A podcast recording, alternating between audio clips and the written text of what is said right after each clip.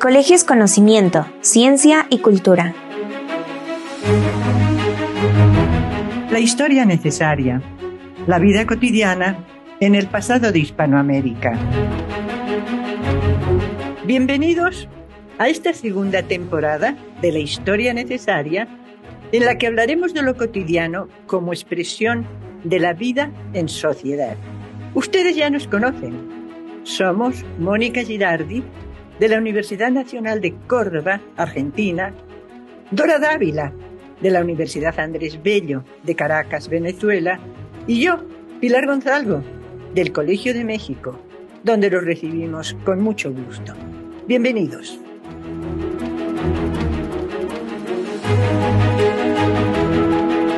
El tiempo se iba en humo. Soy Pilar Gonzalo, del Colegio de México. En la Nueva España de fines del siglo XVIII, muchas mujeres mantuvieron a su familia con su trabajo. Una de ellas, Salvadora, se había quedado viuda, o al menos eso decía. En realidad, su compañero, con el que había tenido tres hijos, había desaparecido sin dar explicaciones. Para ella todo era incierto y dudoso. Había considerado que Francisco era su marido, desde que a sus 16 años él se la llevó a su vivienda y entonces pasó unos días asustada, hasta que se acostumbró.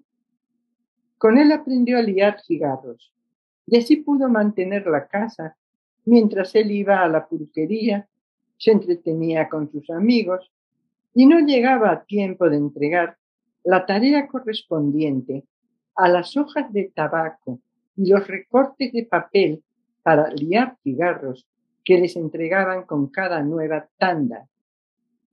Ella había seguido cumpliendo con el trabajo después de que él se fue y se había acostumbrado a la única compañía de su hija, Salvadora quería a Francisco, que casi nunca la golpeaba, solo cuando se emborrachaba.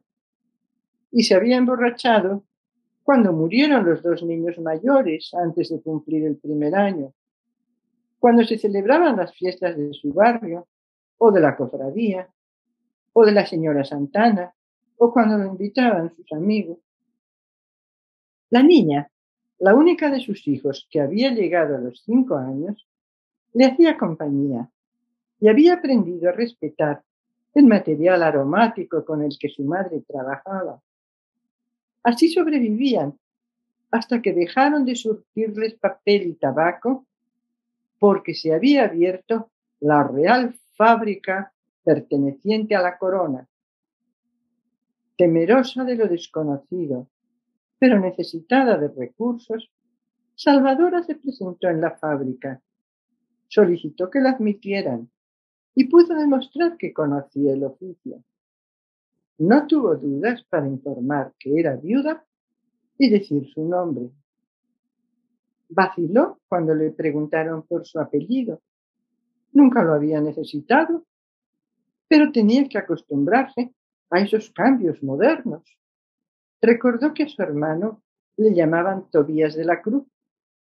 Así que por primera vez en su vida, reconoció como suyo el nombre de Salvadora de la Cruz, con el que la anotaron en las listas. Tal como le ordenaron, al día siguiente se presentó acompañada de su hija, poco después de las 7.30.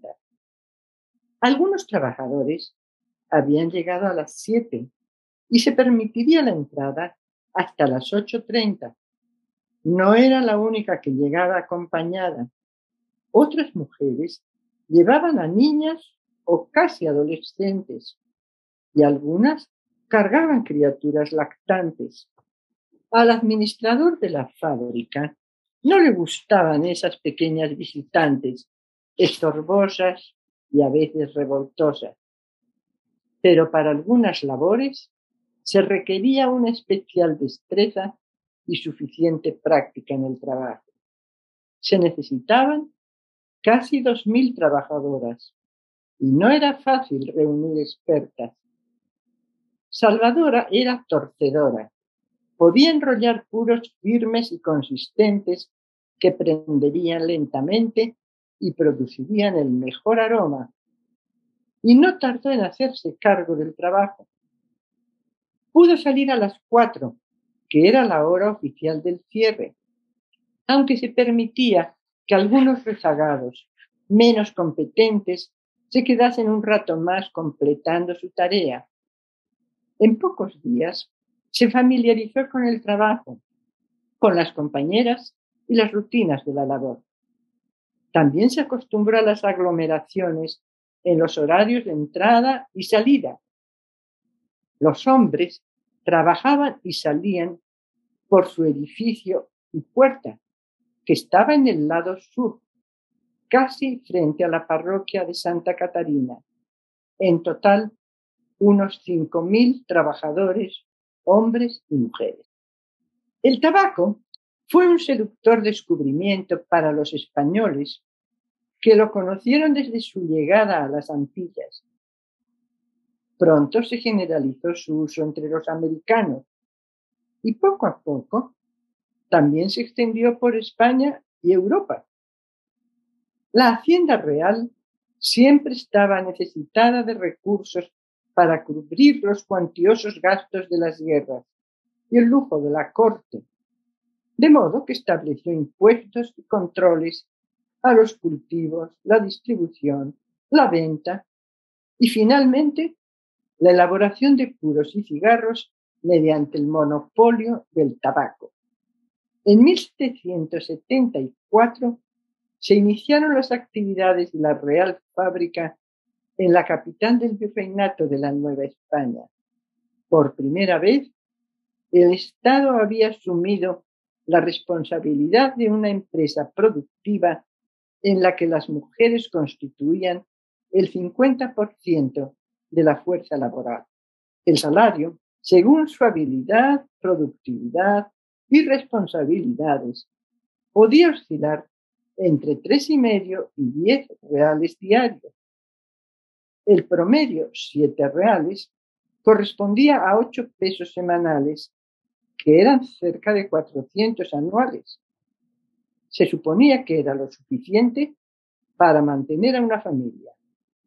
El Estado conservaba su imagen de protector de los ciudadanos y defensor del decoro familiar y el bienestar de los hogares. Al administrador de la fábrica le correspondió la tarea de solucionar los problemas que surgían diariamente. El horario laboral de ocho horas y media podía adaptarse hasta cierto punto a cubrir las necesidades de los trabajadores, vigilados por responsables de cada equipo, grupo o mesa. Era evidente que se requería un descanso para la comida.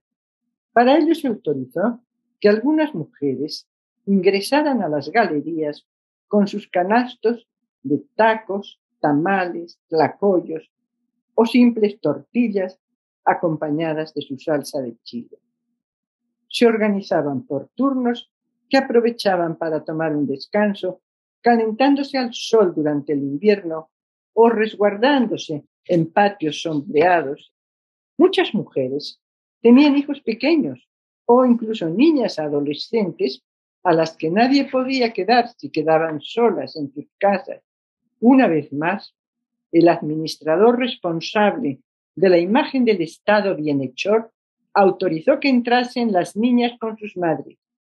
Y como eran inevitables los juegos, las voces, el desorden, y las ocasionales peleas, se llegó al acuerdo de que ellas aportarían una parte de su salario para pagar a una señora responsable del cuidado, atención y enseñanza de la doctrina a los pequeños.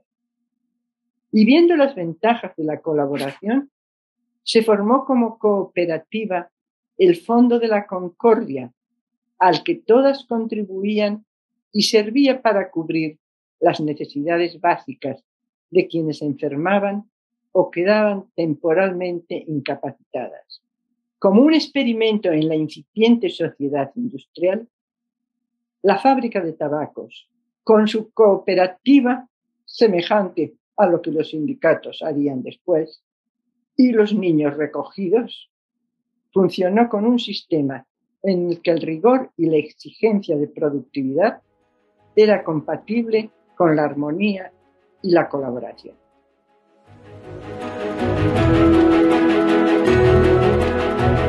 Esto fue una producción de la Coordinación de Educación Digital del Colegio de México.